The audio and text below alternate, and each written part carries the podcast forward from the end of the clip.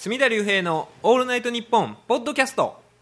隅田隆平の「オールナイトニッポン」ポッドキャスト。142回目142回目ですわなこれね、えーというわけで今日は8月11、えーに収録してるんですけれども昨日ですね西武ドームにあの新日本プロレスの g 1クライマックスっていうね前回も話してましたけれども g 1クライマックスの開幕戦札幌観戦に行った時に札幌大会を見に行った時にその前の日に起こったさまざまな出来事について主にマスクド AI との出会いについてあの話したんですけれどもそれのまあ最終戦ですね優勝決定戦が昨日8月10日西武ドームでありましてでこの西武ドームっていうのもいつもはね毎年両国国技館はい。東京の両国国技館でやってるんですよ、新日本プロレス g 1の決勝を、それがなぜか今年は西武ドームでやると、新日本勝負に出たなっていう説と、一方ではそのね両国国技館の予定表をネットで見たらなんかわんぱく相撲の決勝戦が入ってて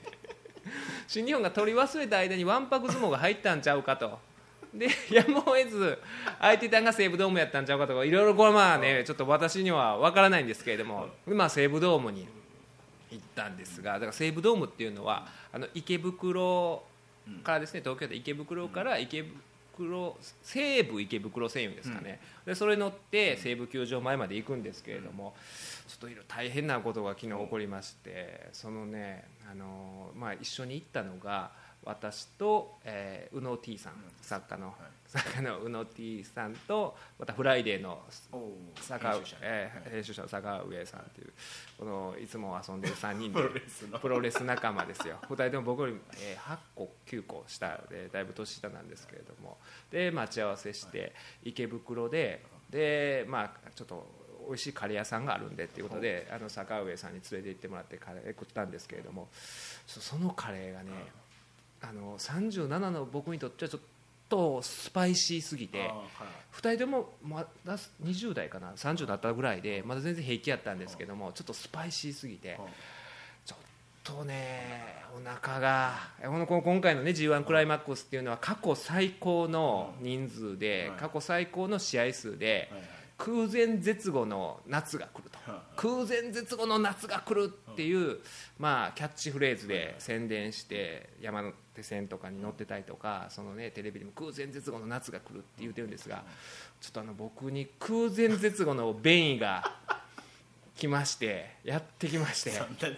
いやそれがすごかったんですよ。ほんまにこの空前絶後の便意でとりあえずもう店出てすぐにちょっと空前絶後の便意来たと。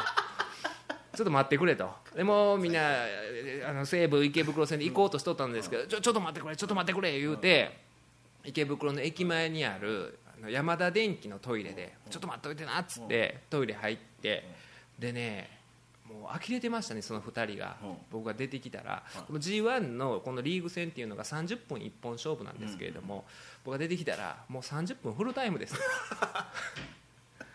先生フルタイムですよと。一応2人ともねだいぶ年手が先生と敬意を払ってくれるんですけどちょっと半ば呆れた感じで。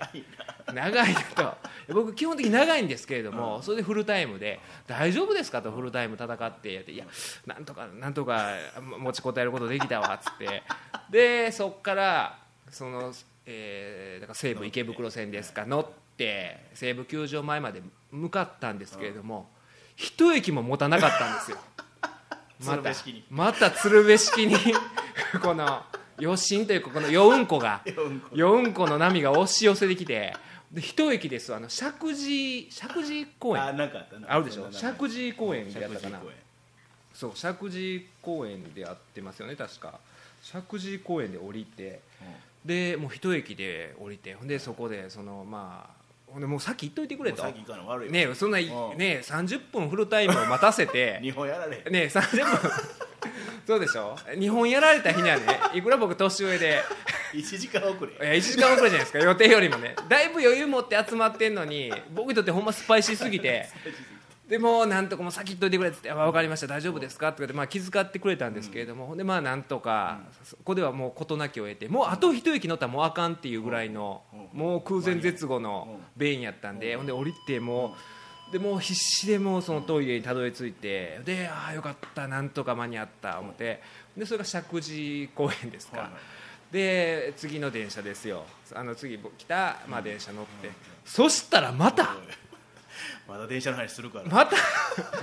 またようんこが。また来たよまた来て空前絶後でしょ？ここまで言ったら。何何回そうでしょ？そそんんななないわ。で次の駅大泉学園でまた降りたんです空前絶後の途中下車ですよ。こんなんあります？途中下車で。することはあっても。2回連続2回連続ってないでしょ。寄ってゲロ吐いた1回だけやなまあだからそういう二回はない。2回ないでしょ、うん。人ねどっかで途中で降りてもうたの僕はそれはようあるんですけれども、一駅も持たんのが2回続いたんですよ。すでに池袋の前で山田電機で済ましてんのにしっかりしてんのに。しかも30分フルタイム。やったのに一駅で石神井で降りて石神井公園ですか？降りて。でまた大泉学園で降りて。でメールが来てその坂上さんからね「先生今どこですか?」と「いやあの大泉学園です」と「えっ?」と。その僕が石神井公園でもう辛抱たまらんくなって降りたのは分かってるわけです。そこで空前絶後の便意が催したことは。また降りとると。ずいぶん経ってるから。ずいぶん経ってんのに 一駅だけ進んで。また降りとると。でもうそうなったらもう恐怖心との戦いというか怖い。じゃないですか。乗ったらまた下乗ったらまた下になるんやないかと。しかも西武球場まで8駅ぐらいあるんですよ これはもう俺たどり着かんわと。4時間かかる。4時間かかるしビッグマッチやからまあ興行時間長いとはいえまあさすがにメインの岡田和親と中村慎介戦には間に合うかもしれんけど、セミファイナルの棚橋宏 AJ スタイルズ戦をこれ見れへんのちゃうかなぐらいこれ大丈夫かなとか思ってほんまにちょっとね空前絶後ちゃいますその便意は。さすがにないわな。2駅連続しかも1区間も持たなかったんですよ。えい痛みお腹痛いじゃなくてほんまに便も？もう便です。あ。完全なる便です。ああ。なんでそんなにあったんやろ。いやわかんないです。まあスパイシーに過ぎたとしか言いようがないんですけどやっぱり年齢ってあるんでしょうね。ほんまに。お腹作ってかんとな。いちゃんと牛乳飲むとかなんーかして。カレーとかってなんぼ辛いの食うても大丈夫やったじゃないですか。まあまあそれどう若い自分は37になったらこれ気ぃつけてくださいよほんまこれリスナーの方も。本当にね空前絶後の便意が急に来る日がありますから。こんな日にね。こんな日にですよ。空前絶後の夏が来る言うてんのを見に行くつもりで その前に便意が先に来て。でようやくもうでもね残りの8駅はなんとか持ちこたえてようやく西武ドームに着いてでもうギリギリですわ。3時開始前ギリギリに。ほんまやったら1時間前ぐらいに着く予定で。みんなでわーわー言いながら飲みながらまたねちょっと試合開始を待ちましょう言うてたんですけどもうギリギリももうオープニングのテーマ曲が流れるほんま直前ぐらいにようやく西武ドームに入って。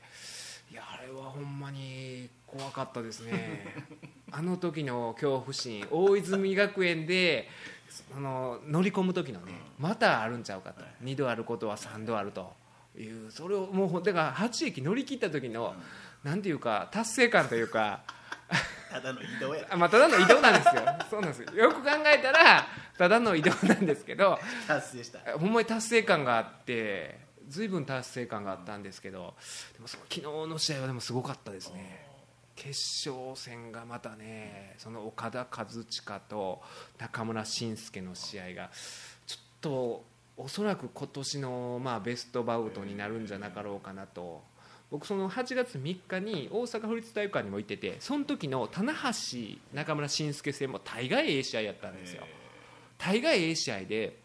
もうすごかったです。もう後ろの客がものすごい興奮して、ほんまにね僕ら今回3回ね g 1クライマックスシリーズで札幌大阪西武ドームと行きましたけれどもいろんなお客さんいましたけれどもほんまにまあ一番ベストバウトはそのまあ最終戦の岡田和親中村慎介さんなんです慎介戦なんですけどもベスト観客賞を僕挙げるなら 大阪大会の後ろにいたあのボクサーのパッキャオっていうでしょ？ほうほフィリピン人のパッキャオとそっくりの。う いやバッキャおったんや パッキャオいないでしょ？パらッキャオパッキャオまあまあ真ん中の席でいないでしょ？来たとしてももっとええ席で見てると思いますよ。パッキャオと、えーパッキャオにと渡辺二郎にの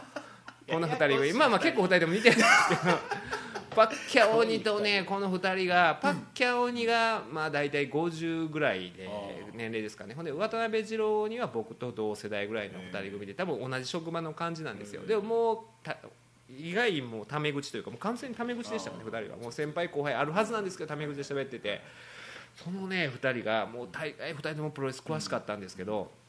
一番面白かったのがそのえ真壁対鈴木みのる戦で、うん。真壁がね、監獄固めっていうマサ斎藤が向こうのアメリカで収監されたんですよ、ケンパテラっていうね あの性格の悪いプロレスラーがいて桂文鎮よりも性格が悪いと言われてる。プロレスラーがいてそいつが喧嘩した時にもう言うたらほんまにあれですわもう関係なかったのに巻き込まれてで捕まったことがあってほんでしばらくそう収監されててでその中で監獄にいる時に監獄固めっていう技を開発したっていう話があってその監獄固めを真壁があの鈴木みのるにかけたんですよ。仕掛けたらそのねパッキャオの方が年上のパッキャオの方が「監獄固めはこれ効かへんぞ」ってパッキャオが。いやこんな感じなんですよ「監獄固めはこれあんな全く効かへんか」ったらそのこの渡辺二郎が、まあ、後輩やと思うんですけども「い。や監獄固めはあの効きますよ」っつって。いう。やほんま聞くで韓国固めやつって「いや韓国固めは聞かへんよ」「いや韓国固めは聞くって」「いや韓国固めは聞かんぞ」「いや韓国固め聞くって」って。で「韓国固めかけられたことあんのか!」って。その若い方の渡辺二郎が怒った。ら「韓国固めえかけたことはある! 」そそんな状況あります？韓国固め聞かんぞ言うてんのに？え聞かんぞだからきだからあの誰かが言うてた。猪木が何かで言うてた。猪木が何かのインタビューで韓国固めは聞かん言うとったんや。言うて「いや韓国固めが聞くて!」そいつも根拠あれへん。えーでかけられたんですよ。俺はかけられたと。俺はかけられたから分かる。韓国固めはいたんや。かけられたことあんのか。かけられたことはないけどかけたことはあるって それもよう分かん。ないでしょ。韓国固めかけたことないでしょ。聞かへん技をやったってことだよそいつは。うんまあそうですよ。その時は。ほんでまずそもそも書けないじゃないですか。大人になって僕より2人あの渡辺二郎は僕同世代でしたけどその パッキャオは50ぐらいでしたからどういうねでプロレスラーじゃないですよ明らかに。ガリガリでしたから。なりわいとしてないそうなりわいとしてないのに。なかなかどういう状況なんやろそれがもう監獄固めで。それまでめっちゃ嬉しそうにプロレス話したのにその監獄固めでもなったんですけど喧嘩になったんやけどその後の試合最後メインが棚橋中村慎介戦がこれがまた素晴らしい名勝負でそれで2人で盛り上がってこの仲直りしてものすごいまた盛り上がってね気持ちよくなったんかなんか万能感というか試合をしたのは中村慎介と棚橋なんですけれどもなんか自分らも何でもできると思ったのか 2人がねそういうのあるわ。パッキャオと 渡辺二郎が帰りねもう結構ねあの最後まで残ってたんですよ。僕も最後まで棚橋選手がそういうねあのみんなファンサービスをして握手していったりとかするんですよそのタオルを渡されたタオルで汗を拭いて返したりとかずっとやっててもリングの撤収作業をしてる時にまだ棚橋はやってるんですよ。っていう状況でもう全部終わって帰る時にあパッキャオもおるなみたいな思ってたらそのねパッキャオと渡辺二郎が「お前行けや」みたいな話になって「お前が行けや」みたいな感じになって何言うてんのかな思ったらリングサイドにいたそのね綺麗な女性2人組がいたんですけどその2人組をなんかねナンパできると。なるほどその万能感というか。話待ちじゃなかった。棚橋町じゃないんですよ。ものすごいええ試合で盛り上がって。ああぜひとも棚橋と絡みたいじゃなかった。からみたいじゃなくてその女性2人に「お前行きや」いやさっき言ったみたいにパッキャは50ぐらいですよ。で渡辺二郎も40僕らぐらいですよ。で20ぐらいの2人まあ綺麗な感じの若いまあ昔プロレス会場になかなかいなかった綺麗な女の子2人組女性2人組に「行けや!」みたいな話になって。これいやさすがに無理やろパッキャ思ったらパッキャをちょんと押さえただけやのにパーっていってその押された以上の力で動いていって「え 行くの?」って思ったらもうその2人がもう蜘蛛の子を散らすように女の子2人がパーって逃げていって。いや逃げていきましたよ。もう客席をね。もう椅子を蹴散らすようにその飯塚っていう悪役の選手が客席からねなだれ込んできていつも入場の時にもう椅子のとこガー入っていくんですけどもそんな感じでパッキャオが来たらそれ以上にその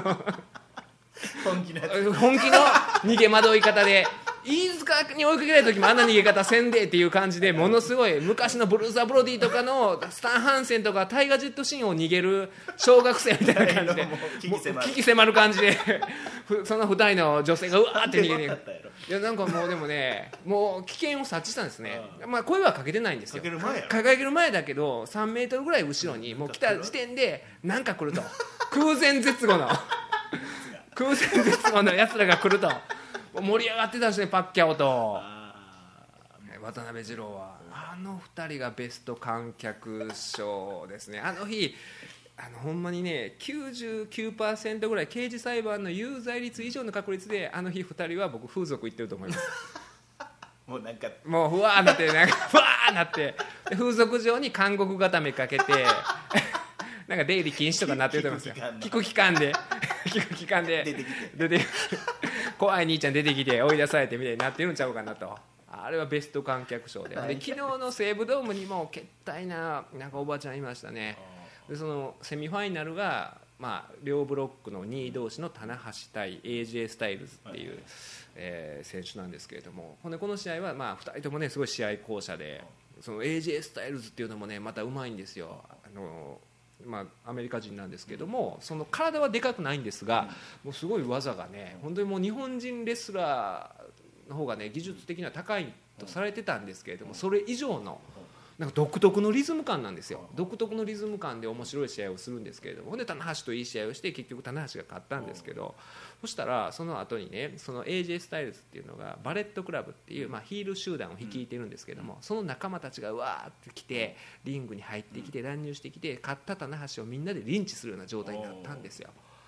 そしたらその後ろのおばちゃんがほんまに怒り出して「棚橋が勝ったんだ! 」棚橋が勝ったんだ！ずーっと言うとるんですよ。勝ったのは棚橋だだ。ーだ。かな棚橋が勝ったんだ。って。なんやねん。っつって。でその AJ スタイルズも独特のリズム感でしたけど独特やなと。この独特の声援やな。AJ 以上に独特の声援しよるなおばあちゃんがいて。あのおばちゃんがまあ2位ですかね。あのー変な人を見つけてるだけへ変な人というかね。ベストじゃないよいやでまあ1位はパッキャオと群を抜いてあの韓国固めで喧嘩をしだしたパッキャオと渡辺二郎にの、えー大阪の2人組なんですけどいやほんでそれでメインがその、まあ、岡田と岡田和親レインメーカー岡田和親と中村慎介でこれがもう近年まれに見る名勝負の末、えー岡田和親があのレインメーカーっていうね必殺技3連発で中村慎介を下して優勝したんですが。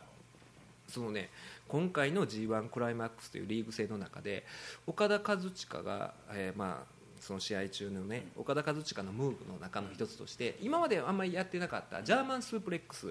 岡田和親がジャーマンをすごい高角度のねあのゆったり間を持った高角度のジャーマンをすごい決めて説得力あるんですよ。はいこれを決めてからのそのレインメーカーという流れを今回、えー結構使い出してこのリーグ戦から。でそれが結構そのジャーマンが有効打になってその試合を決めてたりしたんですけれどもこのねお前今言うたみたいにそれまではあまりジャーマンを使わない選手やったんですよ岡田和親は。で今回はだからジャーマンがやっぱり効いてましたねみたいな話をみんなでねそのプロレス仲間でしてたんですよ宇野 T とかとしてたんですけどあれ？とか思って。そういえばその前回喋ったその7.21札幌鍛える大会の前の日に寿司屋で私がね偶然私がパンフレットで優勝予想した矢野徹選手と邪道選手と会ってその後に同じケイオスのメンバーである岡田和親選手が合流したという話をしてたんですけれどもでそこに同席してたのが謎のマスクマン 国籍不明、えー年齢不明の謎のマスクマン菅谷弁護士が入ってる。マスクド AI その時はしてなかった。その時は、えー、菅生の、えー菅谷弁護士やったんですけどもこのマスクド AI という男とがいいたんですけれども。ほんでマスクド AI こと菅谷弁護士と私と岡田選手で3人でちょっとねカウンターで喋ってた時間がちょっとだけあったんですよ。でその時に僕は岡田選手にやっぱ岡田さんってすごいかっこいいんですよ。見かけもかっこいいし男前やしすごい派手な感じなんですけどでも試合がオーソドックスなんですよ。でもオーソドックスな技それこそドロップキックっていう一番まあ言うたらねベタな技というかみんなプロレスラーがやるんですけれどもそのそのベタなドロップキックでおそのドロップキックを必殺技にした男が打点がすごいんですよ。顔面を。もうそのドロップキックキックだけで飯が食える。それがオカダ・カズチカなんで。でオカダさんのすごいところはやっぱあのオーソドックスなスタイルを今この時代にやってるのがもうどんどん技が派手になってきて危険な技がみんなするようになってる中でオーソドックスな技をしてるのが僕は岡田さんすごいなと思うんですよみたいな話をしてて。じゃあ岡田さんがあありがとうございますみたいなことを言うてる時に僕の横からそのマスクド AI こと菅谷さんが「いやでもあの岡田君」ってもう岡田君なんですよ。もう昔から知ってる昔から。まあ。まあ、その自分がプロレスラーやっていう意識もあるからと思うんですよ。プロレスラーの先輩として「岡田君」っつって「岡田君あれだねあのスープレックス系は使わないよね。お。できないの?」みたいなことをかましてじゃあそのレインメーカー岡田選手が「いや僕ジャーマンできますよ。僕ジャーマン僕のジャーマン結構すごいっすよ。本当？岡田君ジャーマンできんの?」いやできるに決まっってていうやり取りがよう考えてあったんですよ。そう考えるとあのマスクド AI のうん。あの岡田君スープレックスできないのかいっていう。あのかましが。あのかましが結果的に今回の岡田選手の優勝を導いたんじゃないかな。必勝パターンをその時に多分岡田選手がパッと浮かんで、あジャーマンからのレインメーカーっ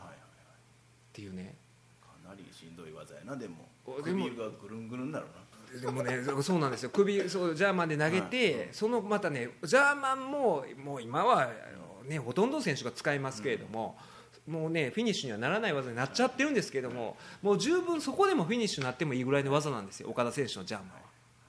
でもそのジャーマンはあんまり使ってなかったんですけどやっぱりあのマスクド AI のいやマスクド AI がプロレス界の歴史を変えましたね。動かしちゃったね。動かしましたね、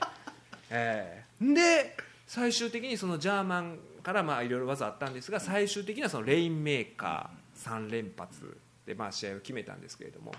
でもうねさすがの中村慎介も立ち上がれずで、えー、スリーカウント入ったんですけどよう考えたらそのねあの開幕戦の前の寿司屋でマスクド AI はレインメーカー食らってたんですよ。うん。レインメーカー食らっても寿司屋の床でん。ワーキャー言うとったんですよね。ニヤニヤしながら。まあそれは。お客さんといやあのそう考えるとこれねこんな三段論法がね成り立つとは僕も思わないですけどもねそのあのレインメーカーですよ。その中村慎介をもう完全にピンホールした。それを食らってピンピンしてむしろもっともっとみたいなやったんですよ。寿司屋の床でね。って考えると来年 G1 にマスクド AI が参戦したらそういう展開もね 来年以降あるんちゃうかなと。でもそのマスクド AI はその8月10日昨日ですけれども新木場ファーストリングですかね。こちらの方で覆面マニア26に参加してたんで、えーその会場にはいなかったんですけれども。大事なとこいないんですよ。こっち こっちこっちスポンサードしてるんでね、えーマスクド AI は。えーっていう感じで。でもねそのその試合の最後本当に名勝負やったんですけどあのその西武ドームっていうのがあの、ね、ドームの上が蓋してるような感じででねこの蓋が隙間があるんですよ。完全に密閉されてる状態じゃなくてあそうなんですよ。どら焼きみたいな感じなんですよ。で開いててでその間からもうね途中試合の途中ではすごい台風で雨とか降っててこれ帰れへんのちゃうか言ってたんですけど一旦雨が止んだ感じになってほん。まにねその空がセピア色に染まってものすごい幻想的な雰囲気になってあれはなかなかのもんでしたよ。野外で見るプロレスいう感じで。えーその中で僕はあのマスクド AI 最強説を確信しながらその幻想的な雰囲気の中でね見てたんですけれども。でまあほんでまあなかなかええ試合であ面白かった今年の g 1もって思いながらあの京都に戻ってきたんですけど新幹線乗りながら戻ってきたんですけど、ちょっとねあの一つ心配なことがあって、というのも8月10日がそのプロレス観戦でその前の日8月9日から僕東京行ってましてで8月9日はあのさらば青春の光っていう元松竹で今独立して会社自分らでやってはってコントやっているキングオブコント何年か前のんで準優勝されたコンビなんですけれどもさらば青春の光の単独ライブがあったんで新宿シアターモリエルですかそれを見に行ってたんですね、で、まあ、その見に行くきっかけっていうのが一回あの東京で飲んだことがあってそのさらば青春の光の森田さんと飲んだことがあってその時すごい面白い方やったんでで僕あのちょっとねあの不勉強で見たことがなかったんですよコントを。見たことがなかったんですけどあったらすごい面白い人やったからあこれ絶対見ようと思ってもう帰りの,、ね、その新幹線の中で動画を見てたらこれまあすごい面白かったんででこれちょっと一回見に行かなあかんなって思ってたら東京行くタイミングで単独イベントやってるんでこれは行こう思って。であの1人で行くのもなんやから、このチケット2枚取って、で、まあ、自分とあのゴミを拾うね、畠山君と行こう思って畠山君誘って「空いてるか?」言うたら「あ空いてます行きたいです」言うから「あじゃあ席取っとこわ」言うてで2人で。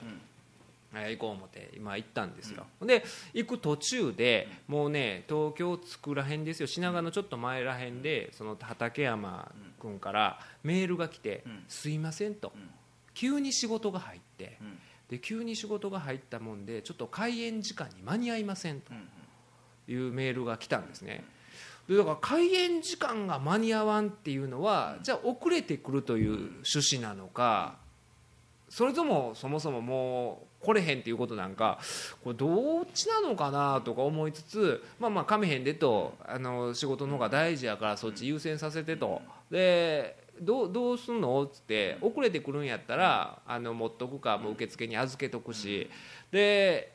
もう来れへんにやったら、まあ、誰かに売ったりとかっていうのも考えるしみたいな送ったんですけどそこからずっと返事がないままででもう東京着いてあと何時間っていうとこだったんで知り合いをね誘う知り合いもちょっとタイミング的にももう時間もないし無理やなとか思って。でまあ返事ないけど来るかもしれんわと思って、まあ、会場行ってでシアターモリエール行ってでね待ってたんですよ。会場時間に入って開演時間ちょっとギリギリまで待ってて。でもねもう現れないし、それに対する返事すらないから、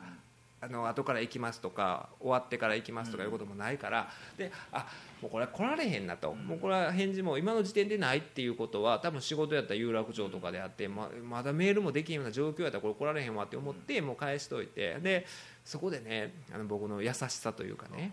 まあ、僕もその彼も言うたら宇野 T さんとかと一緒に僕ら発行した9つ下ぐらいなんで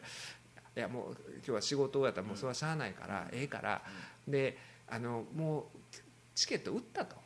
売ってないんですよ。売ってないけど気使うじゃない。そうなんですよ。気使うじゃないですか。そのね住田さんが席取っといてくれたのに無駄にしてねそんな2000円とかがいいんですけどそういうふうに思わせたら悪いからい。やちょうどほんで今日当日券ないのに当日券買い求めて来てる人がいたからでその人に売っちゃったからちょっともう今日はどうせ無理やからじゃあ終わった後にあの9時前ぐらいに終わるやろうから終わった後に来れたら新宿あたりで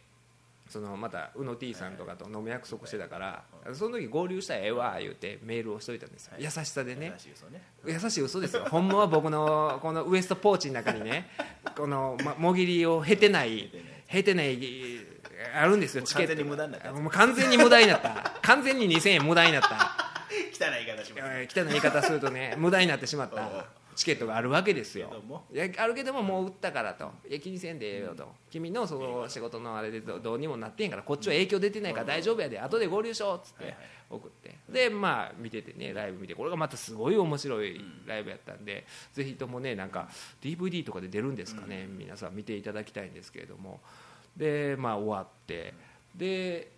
終わってまたね携帯メール見てもまだ返事がないです珍しいな彼はきっちりしてね社会性の高い男として定評があるじゃないですか。やのに返事もないしこれなんやろうなとか思って誘拐とかね。まあ誘拐されないでしょでも30のね。あの管理の。缶にも似てるしあとねテレクラキャノンボール出てきた変態若頭柳井さんっていうね。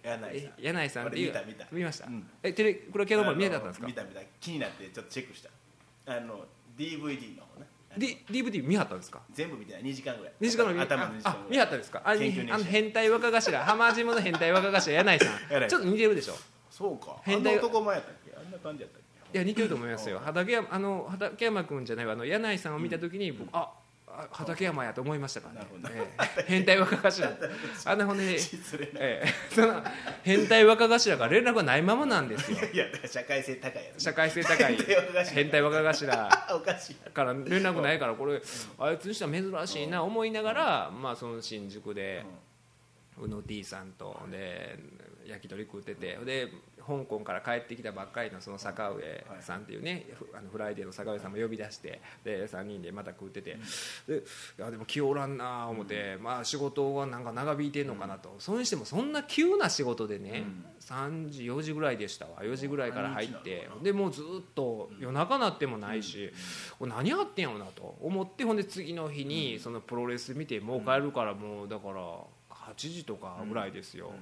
8時過ぎですかね。いまだにないんですよ返事が。あもうないの？何もないままなんですその前の日から。ツイッターでも言うとったよなそうなんですよずっと返事ないままで、でもう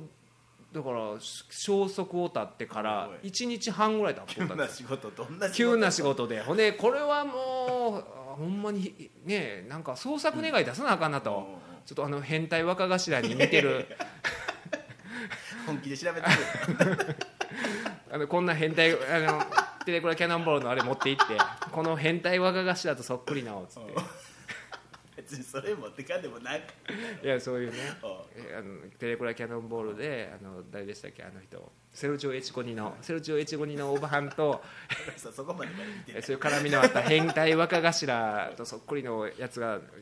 昨日からいなくなったんですけどでもう言わなあかんないぐらい連絡取れてなくて、うん。ほんで何回かメールしたらん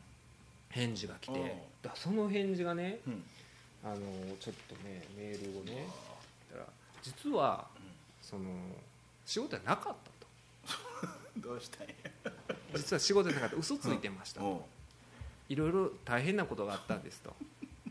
鬼怒川温泉。うん。鬼怒川温泉って栃木県ですかそうかな。鬼怒るああそうです、実は鬼怒川温泉に行ってたんですと、うん。どういうことやねんと、一緒に 極楽に。いや一緒に新宿シアターモリエールにさらば青春の光の単独ライブ行こうと昼間で言うてた男が「新田さんすいません。ちょっと遅れます」って言うてて鬼怒川温泉行ってたってこれどういうことやねんと「それどういうことなん?」って言って。で聞いたら、ね、あのメールが来たんですけど、正直に申し上げますと金曜の朝5時番組終わりからだからオールナイトニッポンのゼロ金曜日のもやってるんですかね。で10時まで朝10時までスタッフとしこたま飲む。しこたま飲んで日比谷から、えー、キロへ、うん。で 10時ですよ。10時に日比谷から家に帰ろうとしたら、気づいたら15時。目覚めると鬼怒川温泉駅に到着。で駅員に東京方面に帰りたいと言うと17時半まで電車がないと苦笑いされる。鬼怒川温泉新宿間は3時間墨田さんにメール。仕事が入ってと嘘をつく。でその後携帯パソコンの電池がなくなる。でクソひどい二日酔いで4回鬼怒川温泉駅で吐く。で土砂降りの鬼怒川温泉駅のホームで電車を待つ21時頃帰宅。2日寝てない反動で墨田さんにメールを返さず土曜の夜から日曜の夜まで1回も起きずに眠り続ける。で現在に至るっていうのが昨日の23時11時やったんですね。でこれはひどくないですか？ん？何が？いや僕の優しさですよ。僕の僕も嘘ついてました、僕の嘘は優しい嘘じゃないですか、畠山君が年下やから気を使わんようにほんまはチケット2000円のチケットが無駄になった。ドブに捨てた。ドブに捨てた。まだ僕の家にあります。僕のウエストポーチの中に入ってる。まだもぎりをされてない2000円のチケットがまだあるわけですよ。あるにもかかわらず僕は、いやもう当日券買い求めてる人が当日券ないのに満やのにないのに来たいといたからちょうどよかった言うて売れたからよかったでと。お金の損はしてへんよ。ウィンウィンやでこれ。俺もその人も。君もウィンウィンやで仕事入ってぐらいのね。嘘をついたんですよ。誰も傷つかへん。嘘をついたのいに彼はや別にいいじゃないですか。これ言うてても実は鬼怒川温泉までって言うても、あうんそれ大変やなうん。言うてちゃんと帰ってきや言うて気ぃつけてって言うのにここでな気遅れして。こんな嘘をついてほんで結果的に嘘を自白すると、これ言わんでよかったな。これねまあまあこんな寝方するっていう10時に日比谷に日比谷から乗って鬼怒川温泉まで行くのがあるんですかね3時に目覚めたら着いてたと鬼怒川温泉に。すごいなこの酔い方が。ほんで二日酔いで5時に仕事終わって10時まで飲むいう飲み方をやっぱ若いからもう僕なんてそんなスパイシーなちょっとスパイシーなカレーで空前絶後の便意を催す男やからこれはもうこんな体力ないんで。でも前日やなその君のなこれ。でこれで鬼怒川温泉で4回吐くとあこの吐くで思い出しましたけど、そのね あの7月21日の札幌北エール大会の前の日にねだからそのお寿司屋さんでケイオスのメンバーですね、えー岡田選手とその邪道選手と矢野徹選手と会った時にその岡田選手とは僕あの台湾にプロレス見に行った日に呼吸博物館博物院行った時に偶然ねうん。いはったんですよ「そう週刊プロレス」の取材でそこでまあ写真を撮ってみたいなそのバックに有名なとこなんでバックに写真撮ってインタビューみたいなのがあってその時来てはった時に偶然会って僕声かけて「岡田選手」言うて「あの今回観戦に来てるんですよ」言うたら「ではいはい」ぐらいですごいあのまあ不愛想というよりもしんどそうやったんですよ。はい。すごい疲れてある感じだったんで、その会った時に「この間あの台湾でお声かけした時にすごい疲れてらっしゃいましたね」って言ったら「いやあの時本当体調悪くて」って言ってるとそのねあの邪道選手が「お前あの台湾で吐いたんだよな」とか言って「あの時吐いてたもんな体調悪くて。なんていう店だったっけな」とか言って「あそうだそうだあの台湾の大戸屋大戸屋」っつって大戸屋ってあるじゃないですか定食屋。あるじゃないですか。だからそれこれはでもギャグで言ってはるんですよ。吐いたからオートでオートにかけてかぶして。台湾のオートやって。そしたらもう矢野徹選手がもう笑い転げて「やめてください邪道さん。オートやオートや」って「やめてください。やめてください」って言ったらまた邪道選手が台湾のオートやオートやオート屋で吐いたんだよな。岡田オート屋で吐いたんだよな。って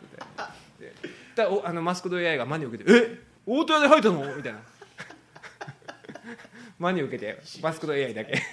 やちゃうっちゃオートとオート屋をかけてんのに。でもあの受けが良かったですわ。やっぱ矢野徹選手がどんだけ素晴らしいかいう話を前回しましたけどでいつもそのねあのコーナーポストを外して金具をむき出しにしてそこに相手を当てようとして逆に当てられるんですよ。自分でその状況を作出したにもかかわらずそこに自分が当てられて苦しむっていうのをこれがもう最高のムーブなんですよ。芸術品ですよ。それだけ見てももう銭が取れるような岡田のバックドロップとあの自分でむき出しにした 金具に自分で当たっていくっていうね。だからその受け身のいやあの受け身の素晴らしさがをあのそのね会話でも。会話の中でも「オートや台湾にオートや吐いたからオートや。完璧な解説。完璧な感じですおもろかったですね。ケイオス仲ええな思ってそのケイオスの中村慎介選手と岡田選手がメインを占めてっていうでその素晴らしい試合見てねああよかったなええ試合やったな。ほんで前の日もまあ畠山は来れへんかったけど俺は先輩としてすごい優しさを見せたし最高の優しさ見せたな。それも満足のうちにまあ大した優しさじゃないんですけどまあすごい優しさ見せて、え2日間やったなと思ってたらこの低たらくというかね。いやいやちょっとまあ暮らし方がおかしなと。暮らし方がちょっとねもうちょっとね規則正しい生活をした方がいいですよ。でもね僕思うんですけどやっぱりねねこの年の離れたね若い子との付き合い方はね、大事せなあかんなと、僕はここはもう突っ込まんと、ああええよええよと、んで僕のこのね優しい嘘をついてたことはもう言うてないんですよ。あのこのポッドキャストの配信を聞いてええ私の優しい嘘に気づくと思うんですけど でもねあんまり若い子と付き合うのがね、うん。あんまり年上の年長者が、うん。えー上から出たりとか、うん。そういうことしたらあかんなと、痛切に思った事件が今回ありまして、こちらですねこちらはあの大阪スポーツ8月10日の記事なんですけれども、これご存知ないですかね、情けない維新府議、えー大阪維新の会の維新の府議会議員の府議ですね。維新府議。中学生を恫喝。LINE でバカにされ激怒とはっていう。また地方議員がお騒がせだ。大阪維新の会の山本圭大阪府議が、えー無料通信アプリ LINE で女子中学生らにただでは済まさない徹底的にやるなど同活めいた同活めいたメッセージを送信していたことが判明。騒動が発覚するや逆ギレする悪態をついたのだ片野市大阪の片野市ですね。片野市教育委員会によると山本氏は昨年10月に地元の祭りで中学生らに名刺を配り LINE での交流が始まったという府議会議員と中学生ですよ、えこここまでいい話なんですよ。当初は地方議員として中学生らの生の声を聞く目的だったのだろうが山本氏の行為は度を越していた。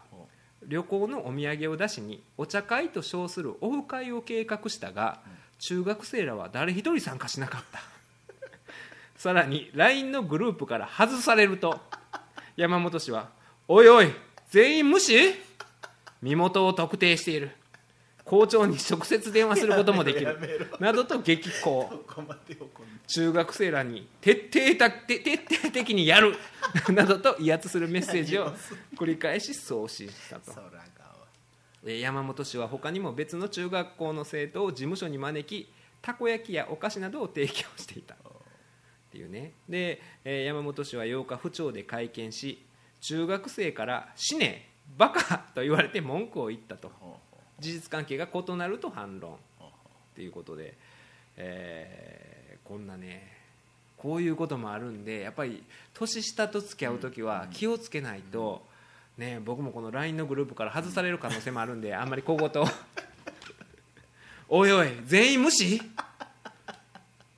これはかなりの切ない事件ですよ。うなんか中学生にこだわりがあるんやなんかねね分からんけど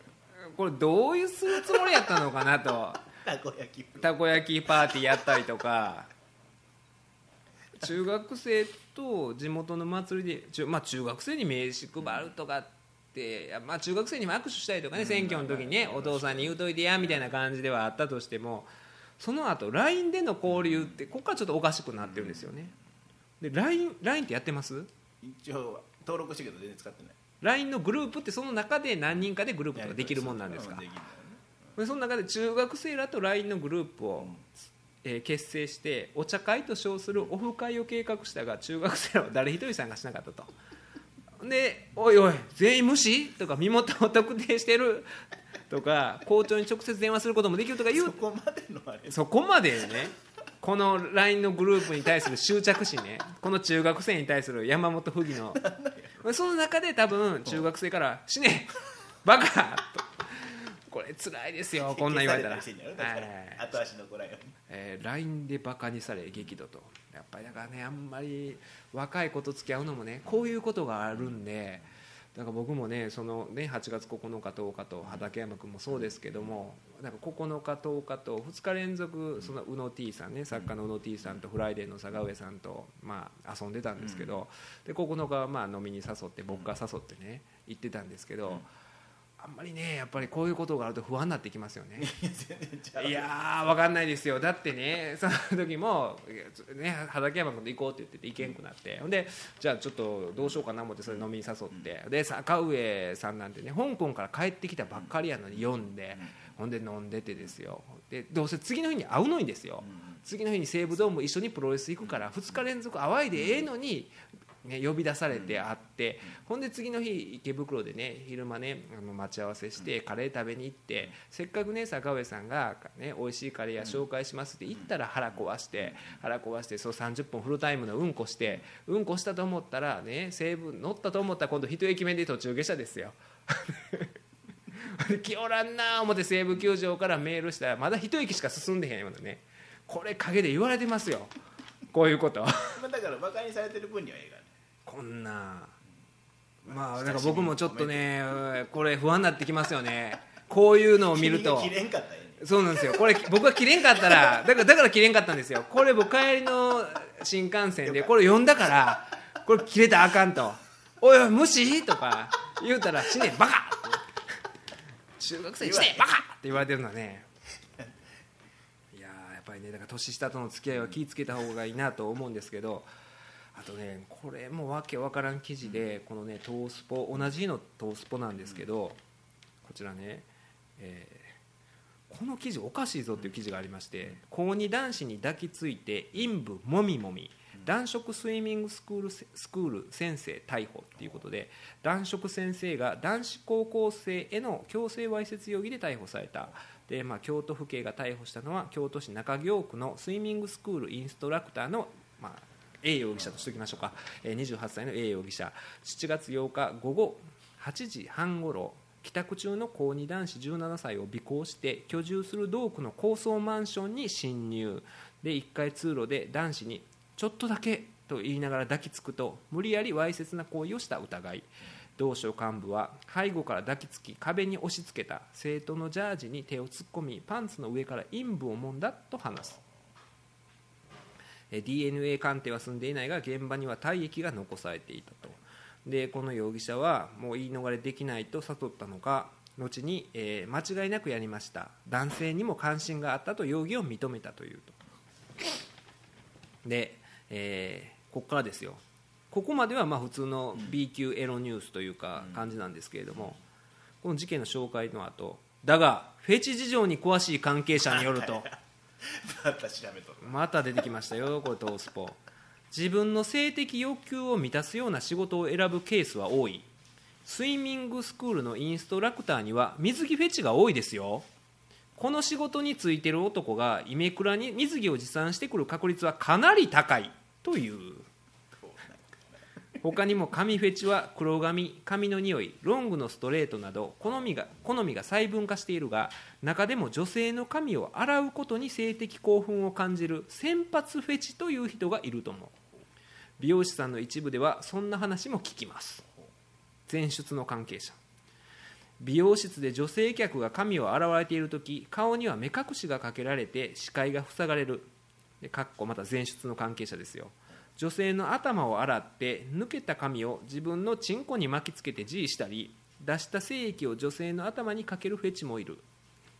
フェチの世界は奥深いが犯罪行為につなげてはいけない。これ途中から全く違う話になってませんか？余計な全く。これそもそもの事件はあのスイミングスクールのインストラクターの男性が28歳の男性が17歳の男子高校生の男子にまあ抱きついて陰部を揉んだと。いう事件でしかないんですよ。そっからのこの飛躍がねこの自分の性的欲求を満たすようにし選ぶ仕事を選ぶケースが多いと。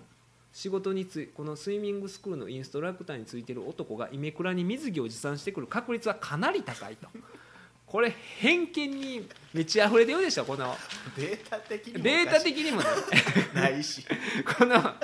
どこでねこのデータを取ったんやと。スイミングスクールのインストラクターは水着フェチやと。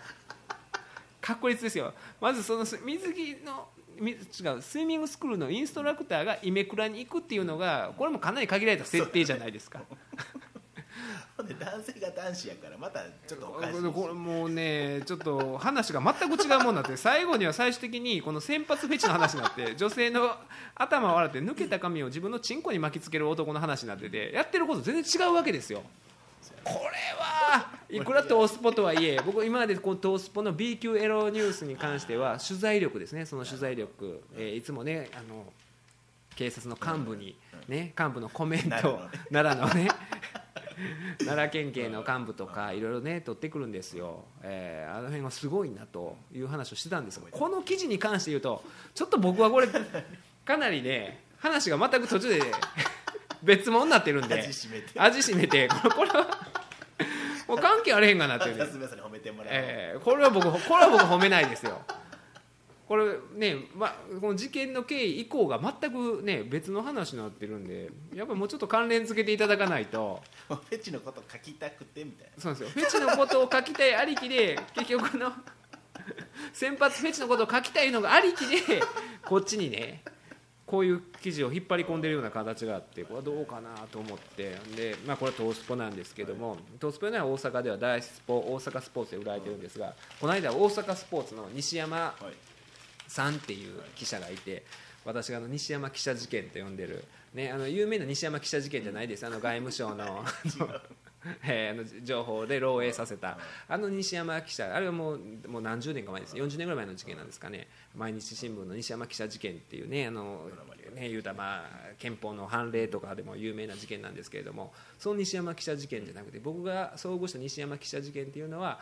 私の知ってる西山記者という大スポの記者がいらっしゃいましてその人が僕と立ち話を2回して立ち話5分ぐらいで2回記事を書かはったんですよね。ほんまに。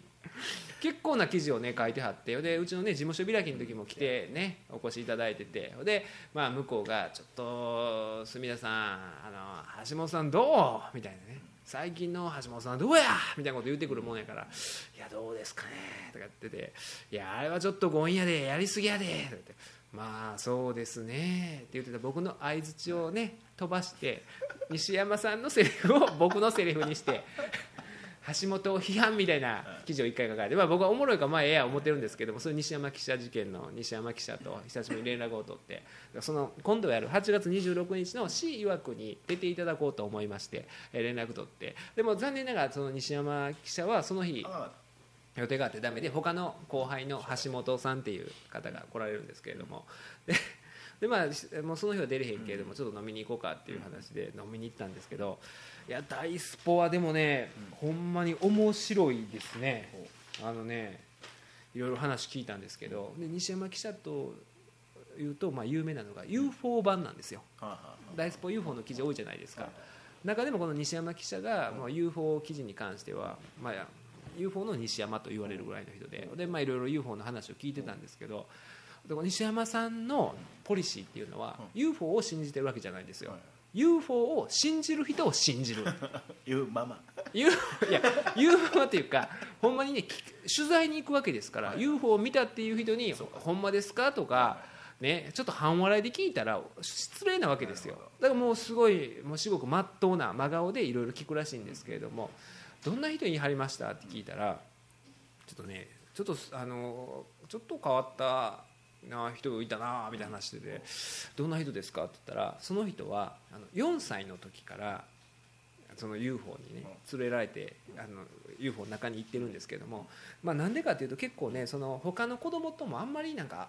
なんていうか合わないというかその人はその UFO をねずっと見てる人ってもう70ぐらいの男性らしいんですけど今は70ぐらいなんですけども4歳ぐらいがずっと UFO 見てるんですよ。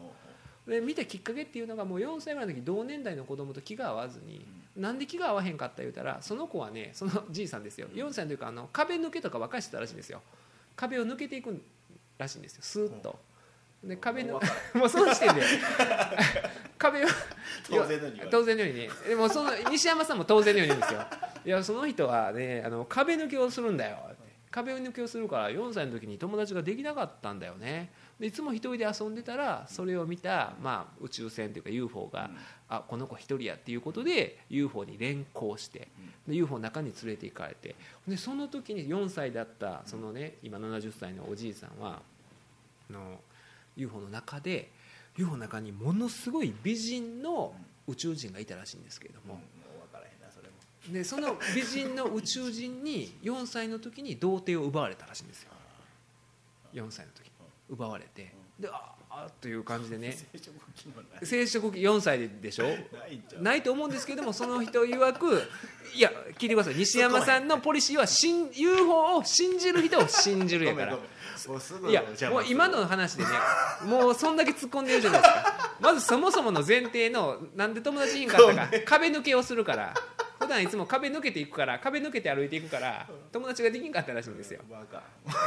その時点でダメじゃないですか。でも西山さん聞くわけですよ。でえそうなんですかと。ほんで UFO に連れて行かれて。でそこでまあ美人の、えー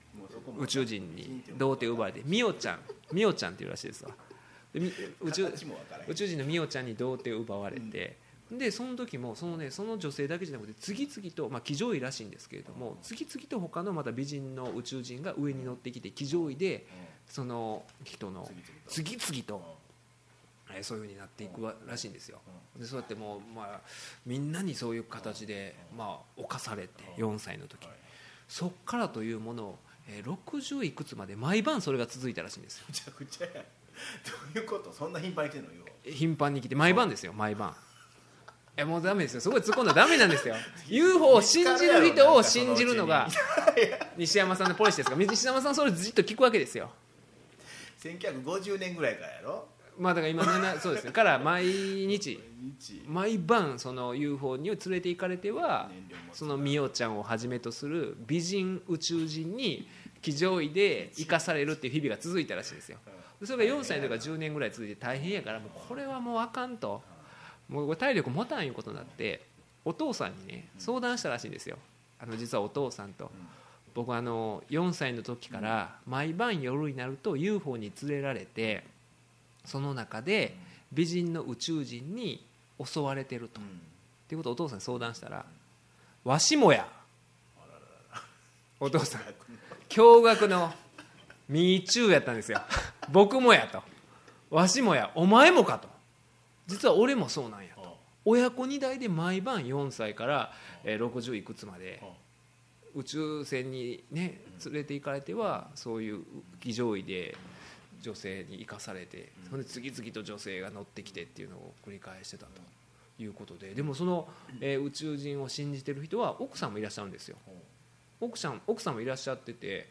で奥さんも一緒に連行される時があるらしくて宇宙船にね UFO に。でがあるらしくてっていう話をね西山さんは全く笑いもなしに普通に「あすみちゃんね」って普通にこんな感じで「あのねよ4歳の時からだからもう、えー、50何年間かな毎日それが続くね」みたいな感じでね。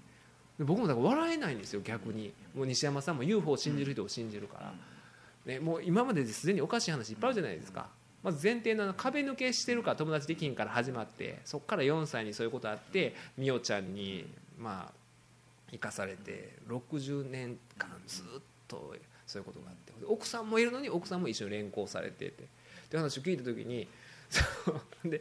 でお聞いたらしいんですよ西山さんはその話を聞いてね。その奥さんもその旦那さんからそういう体験を聞いてるっていうからいや奥さんはそのねご主人がその宇宙人とそういう行為をしてるっていうことに対して嫉妬しないんですか？って聞いたらいや地球人とだったら嫉妬するかなって言うたらしくて奥さんも理解を示してるんですよ、まあ、あくまで夫は被害者やと、まあ、しゃあないと、まあ、不可抗力というかしゃあないからみたいな感じで言うらしくてっていう話を延々と聞かされてね。えそれやったらあれですか？もしかしたら奥さんの前でその人はそういう女性に騎乗位で乗っかられて生かされてっていうこともあるんですか？って僕は聞いたらそんなアホなことあるわけないやん 食べて食べて。西山さんそんなアホなことあるわけないかなすみちゃん。人がひどいわ。人が気使ってね。こんなことばっかりですよ僕。最近。畠山に気使ってね。はしご外されて、ね、優しい嘘をついたのにひどい嘘つかれたと思ったらずと我慢してねその UFO 話ですよ。4歳からのねそう壁抜けからも全部僕受けて技を受けたのに全部技を受けた上でしかも一緒に連行されてるとかって言うてるからそれは何かあると思うじゃないですか奥さんの前で。そんなそんなこともあったんですから。なアホなことあるかでもアホなことあるかいな。何言うてんのすみちゃん。事実を前提として質問した。よ事実を前提として言ってんのにもう。アホなこといいな。いやいや俺の散々プロレスの技を受けてね。ほんまに。い。やだから僕ね棚橋選手のスタイルが好きなんですよ。相手の技ちゃんと受けるんで。ほんで、ね、柴田選手が今年の g 1ねあのいいい結果結構残したんですけど僕はどうもその柴田選手のスタイルがあれなのはもう技を仕掛けるのが多いですねやっぱり。相手をあんまり立ててないんちゃうかなっていうのがあっていい試合にはなるんですよ。なるんですけど結局これ受けてる方がすごいやんみたいなねで僕もそのね習ってプロレスを習ってねもう受けたわけで散々受けてちょっと聞いたらねその質問したらそこまで言われて「アホちゃうかな奥さんの前でってそんなもんあるかいな」それ言い出したらそもそもねあるかいないう話やのに。でも UFO を信じるのを人を信じる西山さんからしたら、えーもう第二の西山記者事件と僕はこれは呼んでるんですけれども。いやいろいろありますね、えーでまあそのね、えー西山さんからあの紹介していただいた、えー橋本さんという記者も出られますんでこの C 曰くですね告知しておきましょうか、えー、じゃあ吉本ライブですね。これ道頓堀のザザでやりますし曰く8月26日火曜日ですね、えー出演はティーアップの長谷川さんと矢野兵道の兵道さんと、えー私ですね。でゲストは、えー文史ということで、えー今回は新聞記者の皆さんにお話をお伺いこすることになりましてで今言うたこの大スポからはこの橋本さんでもすごい人なんですよ。大スポでねあのののちゃんの時ねののちゃんの騒動の時にののちゃんのあの絶叫してましたね泣きながら。あれを全て文字として書き起こしたのが橋本さんなんですよ。うわーとかとかひーみたいなのを全部正確に書き起こしたことで知られるあの橋本さんがついに市曰く参戦と。書き起こし会書き起こし怪獣。ここにもえーここにもいた書き起こし怪獣と、えーそれに相対する読売新聞の書き起こし怪獣ついに参戦決定しました。決まった。決定しましたね、えー森重の参戦も決定したんですけれども、えーただねこの間その打ち合わせをしたんですよ。橋本さんと森重に来てもらってこの事務所でね吉本の担当西本さんっていう人と杉岡さん作家の杉岡みどりさんと、え一緒に喋ってたんですけど。でねまあ後の西本さんと杉岡さん当然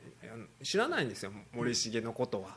で僕の知り合いやとは言ってたんですけど知らない2人は知らないのにその打ち合わせに来るや否やですよ、もう森重はもうねそのいろいろ言ってるじゃないですか僕はこのポッドキャストで。言ってる、もうその世界に入り込んでるんでこの部屋に入ってくるなりにこの事務所に入ってくるなりにまたあのでっかいリュックですよ、あの体もでかいですけどもあのいつも持ってるじゃないですかあのリュックを背負いながらわーってきて。今回はヒールで行きますよヒールでって絶叫しながら入ってきたんですよ。でももうね西本さん杉岡さんがしたらなんやこれはと。また変なの連れてきよったと隅田はなんやこんなんばっかり連れてきてっていうねヒールで行ってやりますよ。とか言いながら入ってきて。今回はってない。ねえ。誰も知らんよ。その。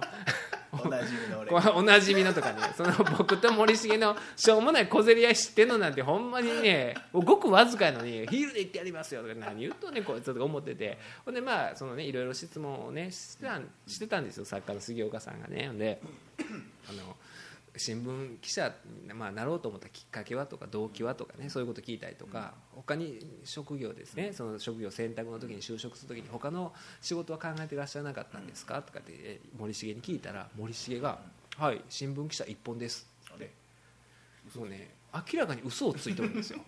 あいつこのポッドキャスト出た時もね言ってたと思うんですけども日本放送をね行きたくて行きたくてラジオが好きで日本放送入社試験受けに行ってで面接まで行って結構ええとこまで行ってね。ほんで富士山系グループのマークをこの乳首に書いてそれを見せて落ちたと。言うてたのになんかねもうそ知らぬ顔で僕もいるんですよ。僕もいるのに。いやもう新聞記者一本でと。言い切ってましたよだからもうねこの C 曰くですね8月26日のこの C 曰くではもう森重に関して言うとこの C 曰く始まって以来のブーイングでいいと思います。森重が出てきたらみんなでこの指を下にしてブーって言ってね、えやっていただいたらいいかなと思いますんで。であと朝日新聞の記者の方と朝日読売そして大スポと、えー UFO から集団的自衛権までのテーマに。これは面白いと思いますよ。朝日ちょっと心配。えーこれはねかなり面白いと思うんで。このね濃い2人が揃ってるんでちょっと朝日がどう対応するのかとぜひあのご、えお越しいただきたいんですけれどもこちらはえー8月26日の19時開演で会場が18時45分で前より1800円当日2300円でファミマ Y コードが500466ピア P コードが438495ですので、えーぜひ前売りで、え買っていただけたら幸いかなというのが C 曰くであとそうですね告知であそうだあの11月9日ですね。11月9日の日曜日に、えー4周年記念イベント。このポッドキャストの4周年記念イベントを、えーまたカルカルでやる。もう言うていいと思いますよ。やる方向というかやりますのでえこれはちょっとねあのせっかく4周年なんでいろいろ最近だからその、ね、この間見た「さらば青春の光」もほんまに面白かったんで皆さんねあのご存じない方はぜひチェックしていただきたいなと思いますしやっぱりね何でも生で見たらすごいなというのがここのとこ続いててでその「さらば青春の光」の前の日に行ったのが88文珍デーですよ。好きやなえーこの88文珍デーがまたすごかったんですよ。88文珍デーっていうのは文珍さんがずっとね8月8日に32年間やられてる難波グランド花月でやってる独演会がございまして。これがね僕初めて行ったんですけどぶ初めて。なんですよ。その文珍さんをね NGK とかで見たりはするんですけどもう NGK とかやったら出番の時間が15分とかなんで言うたら枕の部分だけで終わったりするじゃないですか。またそのね枕がものすごい秀逸というか素晴らしいもうほんまにすごいんですよ。前にねえーあれは現代漫才論で言ったことあるかもしれないんですけれどもその爆笑問題が吉本100周年でゲストで出た時にその爆笑問題を迎え撃ったのが「えー笑い飯メッセンジャー児玉響トミーズ桂文鎮」っていうすごいメンバーだったんですけれどもその中であのほんまに文鎮さんがすごかったですね。ほんまに。最強ですよ文鎮さんは。もう NGK でも劇場でも普通の出番でも最強なんですけどもそれは分かってたんですけどもこの間独演会行ったらやっぱり最強でしたね。立ったら最強は鶴瓶。座って最強はもうパ桂文鎮やと。また意味ちゃうかな。いやあの立ったら最強ってあれですよ。立ち技最強格闘技のね立ち技といやそういう意味ではあの本当に演芸会で立って漫談をしたら鶴瓶話の笑福亭鶴瓶。座ったら桂文鎮圧倒的でしたよ。ほんまに。うちの嫁さんとかねたまに僕と一緒に落語行くぐらいなんですけれども完全に情景が見えたと。ほ完全に。なかなかないですよ。完全に情景が。ああのさっきの UFO の人みたいに。違う情景が。う毎晩。毎晩毎晩情景が見えてるとか言って。その人も情景見えてましたから UFO の人もね。ほんまにもうねわかる。すごいうまいしう落語ってねなんか確かにこれうまいんやろうなって。でもでもこれおもろいか言うたらおもろないでっていうのはあるじゃないですか。入ってこないじゃないですか。うまいだけで。でもね文鎮さんはほんまに全てが高いレベルって僕はこんなのもおこがましいというか落語全然知らないんでね。というか上方落語教室4回ぐらいで中退しましたから着物着るのが大変でね、えーいつもお母さんに着せてもらえるのが着せてもらうのが悪いなと思って途中で中退したんですけども。そんな人間が言うのもなんですがいやー面白かったですね。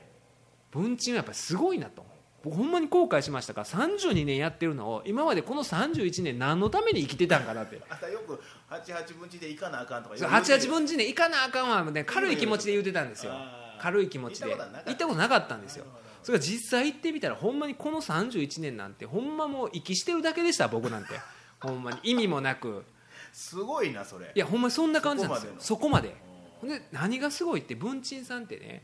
まあ噂によるとあの人望がないんですよ。はいはい。人望がなくて性格が悪いと。性格悪いとか聞くんですよ。余計かっこよくないですか？性格悪くて人望ないのに舞台上がったら最強。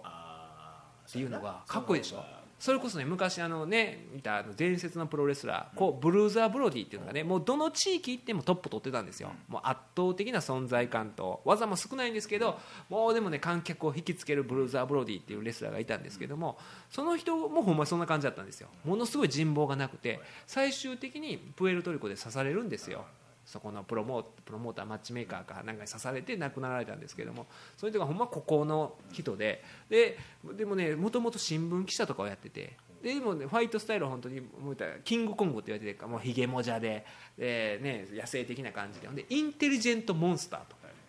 呼ばれてたんですけど落語界のインテリジェントモンスター同じスタイルなんですよ。友達はいない。人望はない。でも最強と。知らないですよどんな人か。勝手にめちゃめちゃ言うてますけど。でもほんまにでもそれってすごい褒め言葉だと思うんですよね。なんかみんな仲良くしてる人多いじゃないですか。お笑い芸人の人とかであ仲良さそうやなみたいなそういう集団芸みたいな。じゃなくてもう完全にもうここですよ。人望ないですから。言うても。いやでも最強というね。いやすごかったですね。もう桂文鎮を知らない人生なんてねほんまにもう息してるだけですわ。僕は、まあ、僕に関して言うと ほんまに。意味もなく年取ってたと思いますね。僕だからあの日に生まれ変わりましたね。この2014年の8月8日から新しい人生が。いろいろ師匠あるで今出会った人あ今そうですよね。今失礼な。師匠とかいやでもそのぐらいの衝撃を受けたと。桂文鎮だから皆さんもう桂文鎮さんの独演会があったらぜひ行ってほしいなと。それぐらいすごいのが文鎮さんなんででその衝撃も受けてちょっとね今度は11月9日ちょっと一人でもうこれ2時間ぐらい完全にもういつもねこうやって辻村さんにね聞いていただいて聞き手となっていただいてこうやって喋ってるわけですけれどもそのまあ聞き手をお客さんね今度来られるであろう100何人のお客さんが聞き手ということでいつも隣になんかおあのね聞き手をねえー来てもらってえーそうなんですよ直接聞くんじゃなくてやってるのを見るみたいな感じだったんですけども今度はもうマイク一本。僕もねちょっとねもう刺激受けましたよ。88文珍デーにもうこれ刺激受けたんで11月9日なんで「い。いく龍平デー」ということでこれを定着させようかなと。あかんで「い いくいい言いく言いにくいですよね「いいく龍平デーは」あのこの「いいく龍平デー」はぜひねこれからちょっと追って情報はお伝えしますんでちょっとこれ気合い入れていややっぱりねすごいなと思いましたね。あの文鎮さんは。えー、でまあそういうわけであそうだあのプレゼントも。あ決まりましたか？えーあのねああとね告知でもう一個告知で、えー9月14日ですね。9月14日日曜日になるんですがこちらは京都ですね、京都のキラットプラザ京都産業会館8階シルクホールっていうところでこちらはですねあの挑戦する私学というのがございましてこれ何かと言いますと京都府の私立中学高等学校連合会っていうのがありましてございましてここで、えー講演会をねうんさせていただくことになりましてこれ結構カチッとしたやつですよこれ。あの主催がそういうとこで講演京都府ですから。おいおい大丈夫。で僕の前に来賓挨拶が京都府知事と京都市長と。その後に私の講演会80分と。教育講演会をすると、えーでもねここちょっとねあの教育講演会の限界に挑戦してますか。らぜひリスナーの方もこれ入場無料なんで、えー教育にかこつけて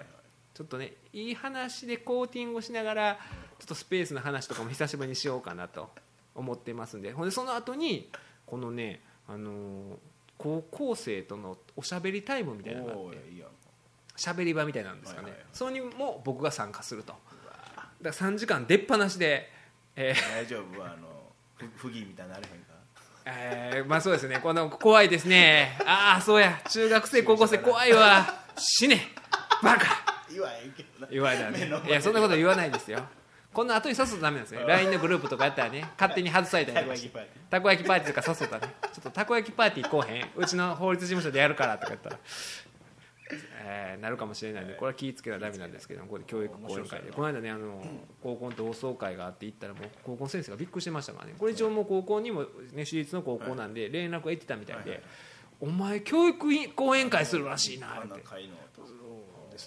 結構ほんまにちゃんとしたそりゃそうやろ。会なんですよこれ、えーこれ大丈夫かなというね。ちゃんと会議したんかいな。これは見ね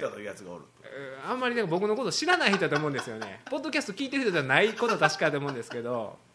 まあでもここはきっちりねうん。ここはきっちりした話とまあ面白い話も入れながら中学校とか高校時代のそのわ学校行ってた時の話をしてくださいということもあったんでえーあとね挫折から立ち直る方法でしたがテーマが。もう僕が挫折したという前提で まあそれはそうですよ。僕の30ねこの1年間はねもうもう 息をしてただけですから僕にとって。文鎮を知らない31年間は、えーそうですから、えーこれもねぜひ来ていただきたいお越しいただきたいなというのがあって司会が谷口清子さんですよ。あー。清ピーですよ、えー司会で討論会もありますのでぜひお越しいただきたいなというのがございましてあと最後にプレゼントですね、えー私の北海道旅行のプレゼントで、えー私が買ってきましたあの黒板五郎えー帽子ですね。黒板五郎帽の方なんですがいろいろねあのプレゼント希望であいろいろやないな。いつもおなじみのメンバーばっかりですね。用心坊主とか、うんえーバッファロー五郎 A 先生係ということでお揃いですからね。僕とバッファロー五郎 A 先生とのお揃いになる黒板五郎帽あとは、えー、渋木かなきさんとかね。勝手にこのポッドキャストのテーマ曲を作ってるらしい。まあね。今作曲中らしい渋木かなきさんとか。あとニートビートですね。あニートビートと、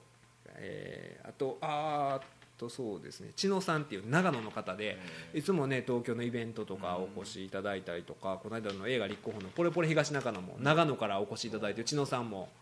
バッファロー五郎映画狩りで希望ゼアと送っていただいたんですが ちょっとねニートビートがこれあちょっと時間ないな。なんかねおいろいろ考えてみたいですね。彼は繊細ですね。でも真面目に生きてて素晴らしいですね、彼は。でニートビートにあげたいかなと思ったんですがちょっと僕はね年下と付き合うのは怖いなとこの間のこの不義のいやいや。事件があってから。それはこの子はええかな別に。いやこれね帽子プレゼントして死ねとかね LINE のねグループから外されたりっていうことがあったら僕立ち直れないんでそういうことでやっぱり年上の人と、えー選びたいなということで年上の方で66歳の前川さんっていう神戸の、えー前川さん66歳の方が毎回楽しく拝聴させていただいています。ちょうど11月初旬に北海道旅行を計画している時でしたのでこれをかぶりドヤ顔で報道したく考えております。よろしくお願いします。ということであのこの前川さんにいやフランの行くかどうかわからないじゃないですか。まだからこの66歳の、はい一番最年長ちゃいますええ。この人からのね LINE の、ええグループ外されることはないと思うんで「死ねバカ 」上品だね。ね、言われるとここれ上品でしょ。報道したく考えておりますと。訪れる北海道どうとか言って報報道ってなかなか言えないですよ。これ。66歳ですねこれいいですね。もうほぼ黒板五郎でしょ 年齢的に。五郎さん。ええ。という形で前川さんにお送りいたしますので、厳正なる抽選と言いましたがもうこれ私の主観で 恣意的なあれで選ばせていただきましたがそういう形で8月26日のイベントがちょっとね売れ行きが今回はあんまり芳しくないという情報もありますんでちょっと森重参戦決定でこれで伸びると思うんであの 皆さん早打ち勝った方がいいですよ森重参戦決定しましたから。な夏ちょっとねイベントできないんでその分大阪のねえー関西在住のリスナーはぜひこの8.26ザザにお越しいただいて打ち合わせの段階でもうめちゃめちゃは面白い話を聞きましたからねえー面白いと思いますんでし曰く来ていただきたいなということで。あと教育講演会ですね。僕はあの教育講演会の限界に挑戦するところを、えーご覧いただきたいなというわけで142回目でした。ありがとうございました。